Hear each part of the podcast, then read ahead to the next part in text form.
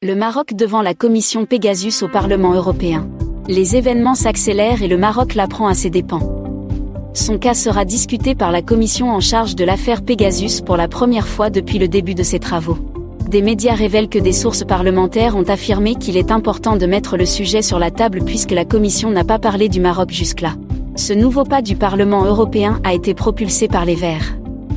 Un panel d'experts sera invité à s'exprimer lors de la prochaine réunion prévue le 9 février. C'est l'un des résultats de la levée de boucliers du Parlement européen à la suite du scandale de corruption dans lequel sont impliqués le Qatar et le Maroc. Déjà, le 19 janvier, les eurodéputés adoptaient pour la première fois en 25 ans une résolution qui critiquait le bilan des droits humains au Maroc.